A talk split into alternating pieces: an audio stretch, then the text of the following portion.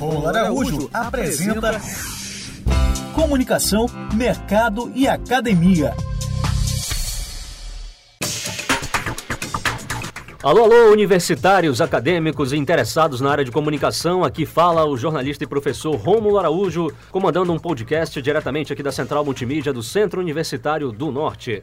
Vamos aproveitar um pouco da nossa série de entrevistas com profissionais da área de comunicação, do mercado e da academia para levar aos alunos um pouco do universo de atuação das inúmeras possibilidades que essa área pode ter. Na nossa mesa redonda de hoje, com auxílio de alunos que farão perguntas também, estamos recebendo aqui nos estúdios do Laboratório de Rádio do Uninorte o jornalista, escritor e agora empreendedor do ramo literário, Mário Bentes. Mário, bem-vindo. Um prazer estar recebendo você aqui para falar um pouco sobre esse universo da área de comunicação. Obrigado mais uma vez. Eu agradeço aí a oportunidade de conversar, principalmente com acadêmicos. Gosto muito desse tipo de atividade. Vamos lá. Vamos lá, eu vou começar fazendo a, a pergunta aqui para inaugurar, em seguida os alunos vão fazendo as suas respectivas perguntas. Mário, você é um militante aí da, da área de críticas à atuação do comunicador e, ao mesmo tempo, você também destaca o papel de que o comunicador é hoje um dos profissionais mais versáteis que existe no mercado, né? Queria que você fizesse um pouco dessa relação de como alunos e como pessoas que estão ingressando na área hoje podem lidar com essas frustrações barra versatilidade. Bom, eu, eu sempre eu costumo dizer que a área da comunicação é versátil porque não existe área, independente da, da linha de atuação, que não necessite de comunicação. Uh, uma, uma empresa do ramo industrial ela precisa de comunicação, uh, agentes políticos, agentes públicos precisam se comunicar. Ainda mais num mundo como hoje, em que a comunicação ela é o carro-chefe de qualquer coisa. Nas redes sociais, uh, em outros tipos de mídia, Uh, então acho que a comunicação ela tem uma vantagem em qualquer outra área uh, que é, ju é justamente esse poder de atuação. Né? Então eu acho que todo estudante de jornalismo, todo estudante de publicidade, ele está um passo à frente em relação a qualquer outra área que é mais cartesiana e mais fechada. Então a ideia é aproveitar essa versatilidade e deixar um pouco essa frustração de lado.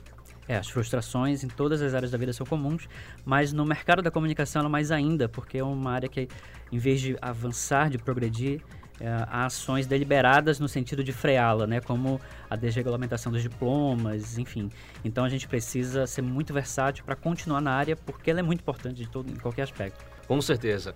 Vamos lá, Mário Bentes, a gente vai receber agora nosso primeiro convidado, a fazer a primeira pergunta. Por favor. Boa noite, Mário, tudo bem? Aqui quem fala é André Santos. Bem, minha pergunta é em relação à sua editora lendária. O senhor mencionou sobre um edital aberto até setembro para novos escritores conseguirem a chance de ter seus livros lançados pela editora lendária. Como eles poderão se inscrever nesse edital? É, bom, boa noite, André. É, é só uma correção, é lendário. É um neologismo mesmo. Uh, bom, só acessar o site é www.lendari.com.br barra publique seu livro, um hífenzinho entre uh, o espaço das frases. Uh, e só é preencher os campos, colocar o nome, colocar uma amostra do livro de até três capítulos, sinopse, resumo, e que a editora vai fazer uma, uma avaliação uh, do aspecto da, da, da, linha editorial que a gente procura tra trabalhar. E esses livros vão ser lançados no ano que vem, possivelmente na Bienal de São Paulo. Só para contextualizar, a Lendária é o seu atual carro-chefe né, no, no, empreendimento. E aí você está buscando uh, o contato com novos escritores, né? É, a, a editora, a, o principal é a Lendária, nós temos também a Casa Literária, que é um selo editorial pertencente à Lendária, e a gente está numa fase agora de expansão. Nós começamos lançando autores é, locais, mas já lançamos autores de fora do estado e estamos querendo consolidar a marca Lendária e a Casa Literária para todo o país nesse momento. Muito bem, obrigado André pela, pela pergunta. Temos agora outro convidado, microfones abertos. Boa noite, Mário, muito prazer, meu nome é Johnson. Eu sou ingressante do curso de jornalismo também. E por via de dúvida, né, eu queria saber é, de você, depois de passar por diversas experiências no âmbito jornalístico, né, de viajar, cobrir política, eu queria saber qual foi a motivação que você teve para migrar para a literatura, né, porque sabe-se que tem que ter um recurso, né? De onde veio essa motivação para você, de onde veio essa inspiração para você escrever, né? Eu queria que você desse, falasse mais um pouco, um pouco sobre isso e dá dica também para os alunos que querem seguir essa área. Olha, Johnson, é, escrever mesmo eu já faço há um bom tempo, desde os 12 anos de idade, uh, mas foi a partir de 2012, com a produção do meu primeiro livro, as experiências que eu tive com editoras de autopublicação não foram muito positivas. Então, desde 2012 eu venho estudando o mercado editorial, na época morando em Brasília, fazia ponte aérea entre Brasília e São Paulo, fazendo curso na Câmara Brasileira do Livro, aprendendo sobre o mercado, aprendendo sobre tendências e resolvi lançar uma editora não evidentemente não para lançar meus próprios livros, mas para conhecer novos autores, que é uma ideologia pessoal, lançar novos autores, consolidar é, autores novos também aqui da região.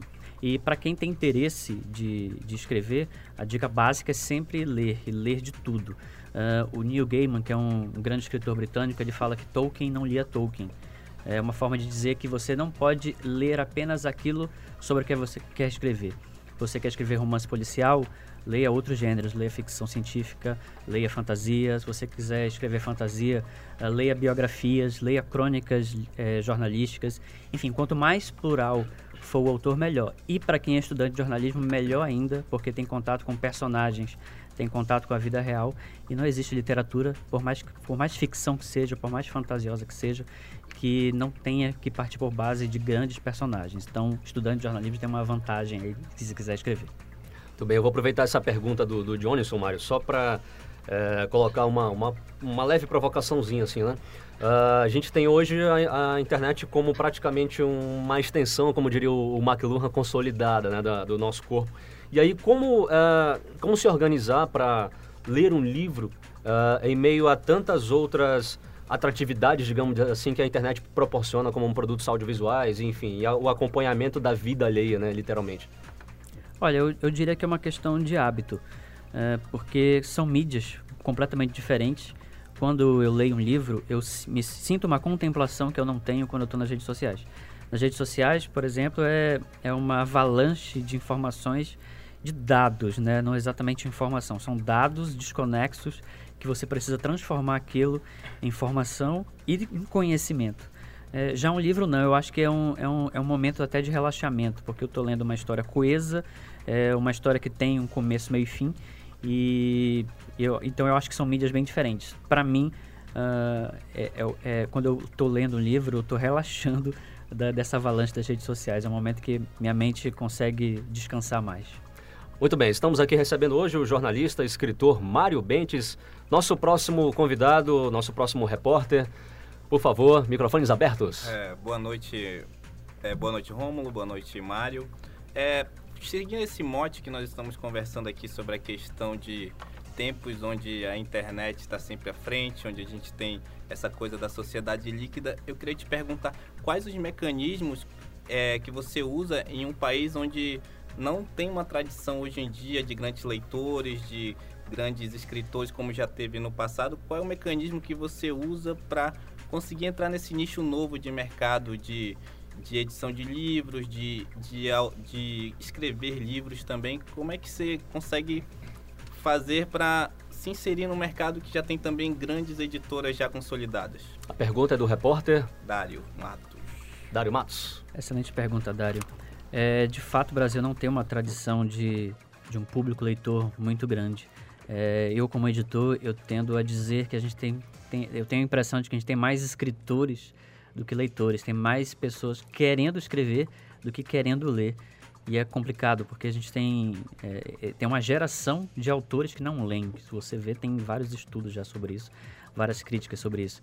E num mercado tão acirrado, num mercado que tem muita gente querendo ser lida e que com pouca leitura, uh, o livro ele tem que ser pensado como um produto. Ele é arte, ele é literatura, ele tem uma história, mas ele tem que ser pensado como um produto. Quer dizer, eu tenho, preciso tratar o livro como uma commodity, desde a sua história, a sua concepção, uh, até a capa, né, o projeto gráfico.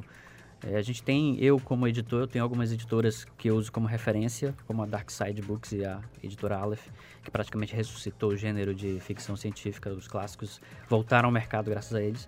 E eles tratam uh, o livro como uma commodity, quer dizer, não é mais a experiência de ler só que atrai o público, é o produto livro como um item de, cole de coleção. Né? A Dark Side, por exemplo, você tem gente que compra os livros porque é da Dark Side e depois se preocupa com a história.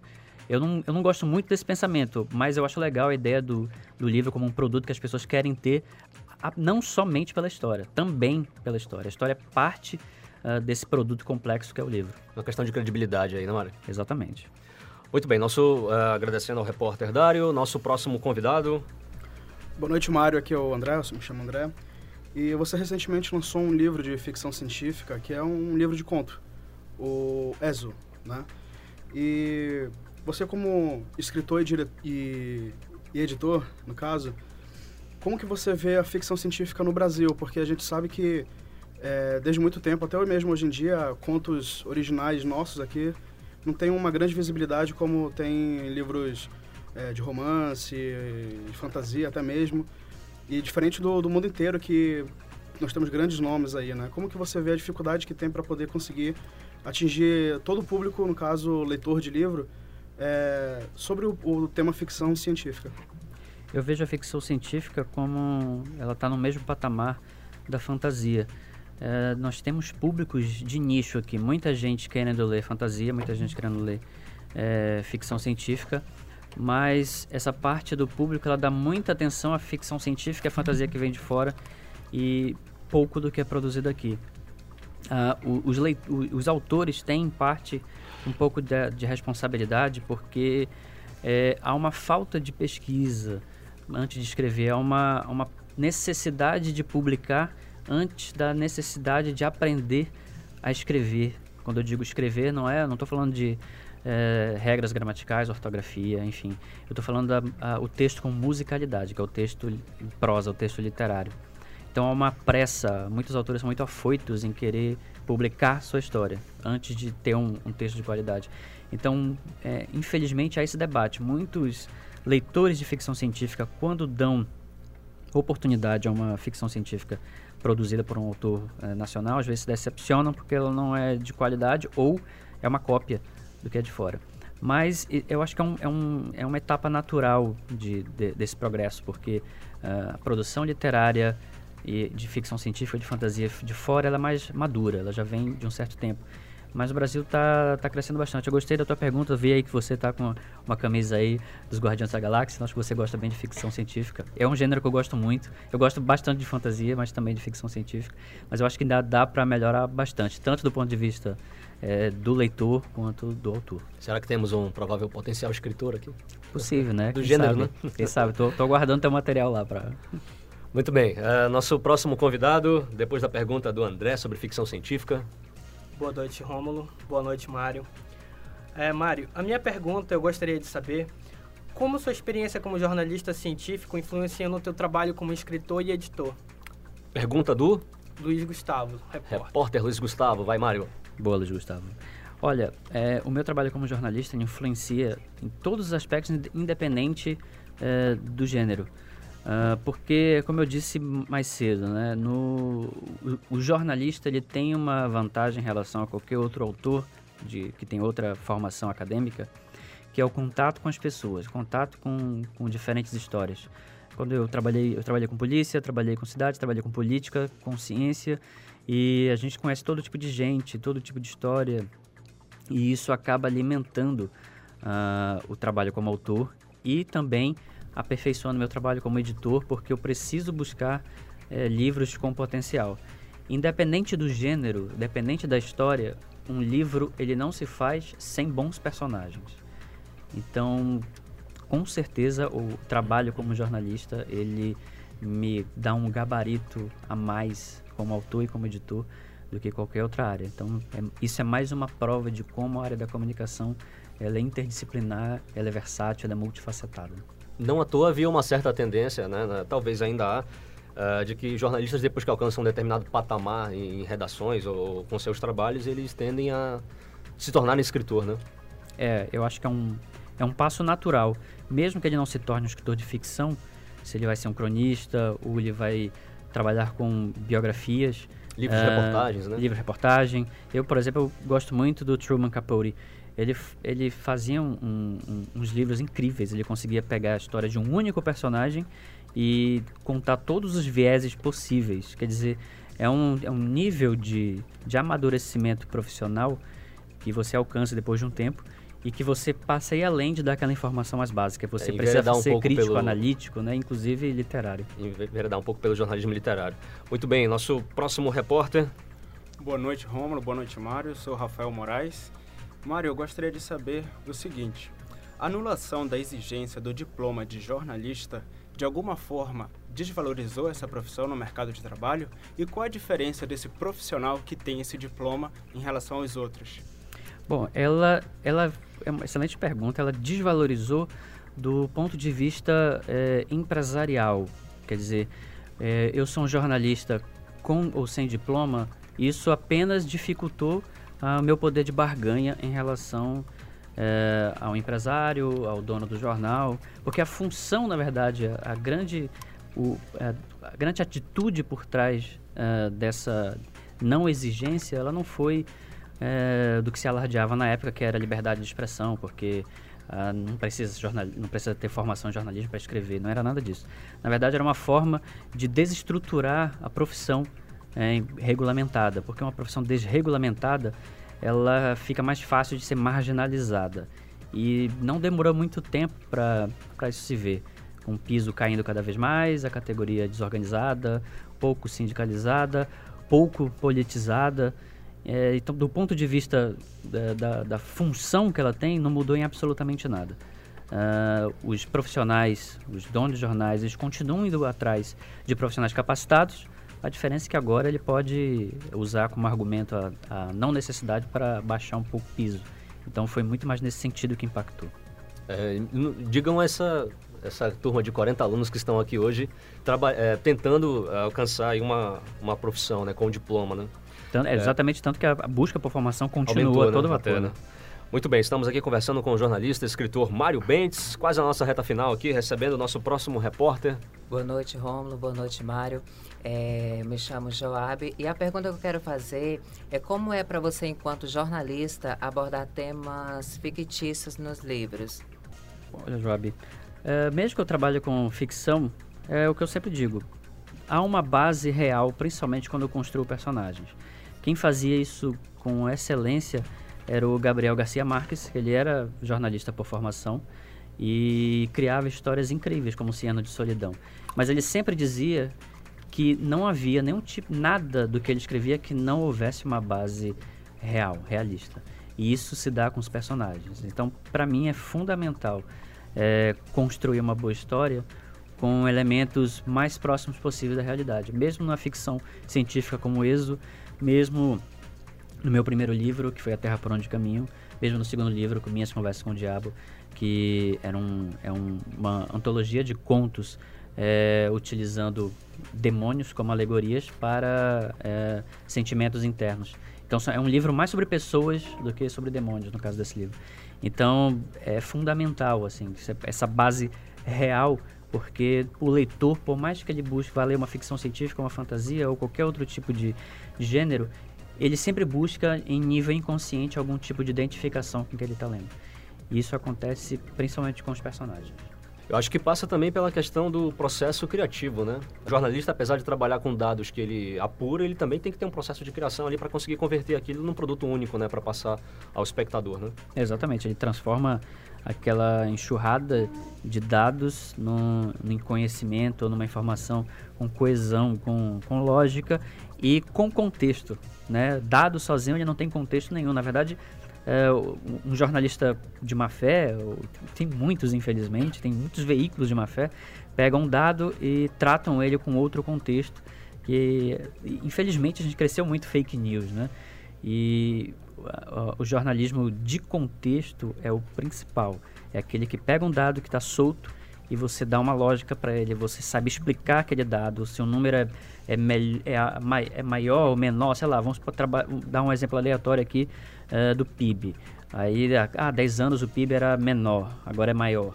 Mas o que, que mudou nesse contexto, né? Quer dizer, uh, qual é o valor... Não é só o número, né? É, o número por si só ele pode dizer alguma coisa, mas ele sempre precisa de um contexto, porque são momentos históricos diferentes e o bom jornalismo ele tem que saber analisar diante do contexto. Tá aí um bom motivo para mostrar o diploma. Sim, sem dúvida nenhuma. Temos aqui a nossa última participação hoje, né? Oito colegas convidados, oito repórteres convidados. Boa noite, Mário. Boa noite, professor. Eu me chamo Augusto Vieira. É, Mário, eu tenho uma pergunta para você enquanto você é escritor e jornalista. Como foi a sua transição de jornalista para escritor e empreendedor? Dando aqui em vista o cenário amazonense que é tão escasso hoje da literatura. É, foi um processo que começou em 2012, exatamente no momento que eu considero que foi o maior desafio da minha carreira como jornalista, que era ser correspondente, que eu resolvi investir de maneira mais incisiva no mercado editorial, que foi escrevendo meu primeiro livro, e a partir daquele ano em diante, é, fazendo ponte aérea com São Paulo, para aprender sobre o mercado, aprender sobre tendências, para entrar no mercado não apenas como autor, não que seja pouco, mas como empreendedor. Foi a partir dessa base, desse conhecimento de saber como funciona o processo, né, entender a cadeia do livro, desde a ideia inicial do autor, quer dizer, aquele manuscrito que o autor passa para a editora, até aquele momento que o livro vai ser lançado, em que você precisa fazer ações de marketing, você precisa pensar em que público aquele livro vai alcançar. Então foi um trabalho aí de já cinco anos de, de investimento de estudo, é, de busca por conhecimento, né? E também resultado de um processo de amadurecimento como autor, né? É, como falei, eu comecei mesmo como autor em 2010 e a partir de então acho que foi uma, uma evolução que para mim se deu de maneira muito natural.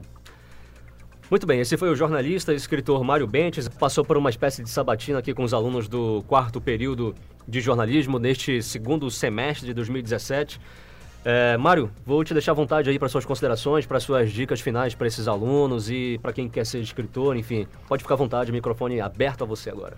Bom, eu antes de mais nada quero agradecer mais, mais uma oportunidade, agradecer ao professor Rômulo por esse momento, porque eu gosto muito de, já falei em outras ocasiões, eu gosto muito de trabalhar com, com estudantes. Eu já fui um estudante, eu sei quais são as dificuldades e uh, lidar com o mercado, né, ver de perto o mercado, ver profissionais do mercado, trocar ideias com profissionais já consolidados, é, isso é fundamental. Você antecipa um pouquinho esse processo de amadurecimento e eu sempre agradeço e estou aberto a participar de outras vezes. E a minha dica para para os estudantes é isso: é, sejam como a água, sejam versáteis, estejam abertos a aprender qualquer coisa. Para quem quiser, especialmente para quem quiser ser autor, mas isso vale mesmo para a da comunicação, busquem ler o máximo possível é, e não necessariamente é só aquela avalanche de dados soltos é, das redes sociais. Elas podem ser pautas muito boas, mas elas podem confundir também, principalmente nessa era de fake news. E para estudantes de jornalismo é um a, preciso ter um cuidado maior com a curadoria daquilo que você compartilha, que quando você compartilha algo você está endossando aquilo. Então não existe para ninguém, mas especialmente para estudante de jornalismo, aquela desculpa de não sei se é verdade, estou só divulgando. Não, você está divulgando, você está endossando aquilo. Então, é, a gente vive uma era muito complicada, uma idade das trevas, porque é um, e paradoxal, porque a gente está no, no, momento de pluralidade virtual, quer dizer, há mil canais, mil mídias, e ao mesmo tempo tem muita informação mentirosa é, claramente mentirosa e o que às vezes é mais triste é ver gente compartilhando informação claramente mentirosa simplesmente porque concorda com aquilo, porque é conveniente. o jornalista, entre qualquer outra profissão, tem obrigação de ser um curador de informação, de pelo menos fazer o seu papel, que é mais básico, de questionar se aquilo é verdade ou não. Mário Bentes está nas redes sociais? Nas redes sociais eu sou Tudo Bentes, em quase todas as redes é, Instagram, é, fanpage como autor. Eu tenho atualizado pouco, mas enfim, é tudo bem. É, é, é, basicamente acho que eu tenho usado. Eu também estou no Twitter, eu sou o dinossauro do Twitter desde 2009. tenho usado pouco, eu volto a cada 200 anos para comentar alguma coisa, Copa, Olimpíadas, eventos mundiais, eu apareço lá para fazer algumas piadas. Também é tudo bem, quem quiser me seguir, fique à vontade. Muito bem. Mais uma vez, obrigado, Mário Bentes. Obrigado a todos os nossos colegas repórteres, André, Johnny, Sondário, outro André, Luiz, Rafael, Joab e Augusto. Agradecendo aos trabalhos técnicos do nosso querido colega DJ Marcelo Nascimento, mais conhecido como Marcelo Pitel.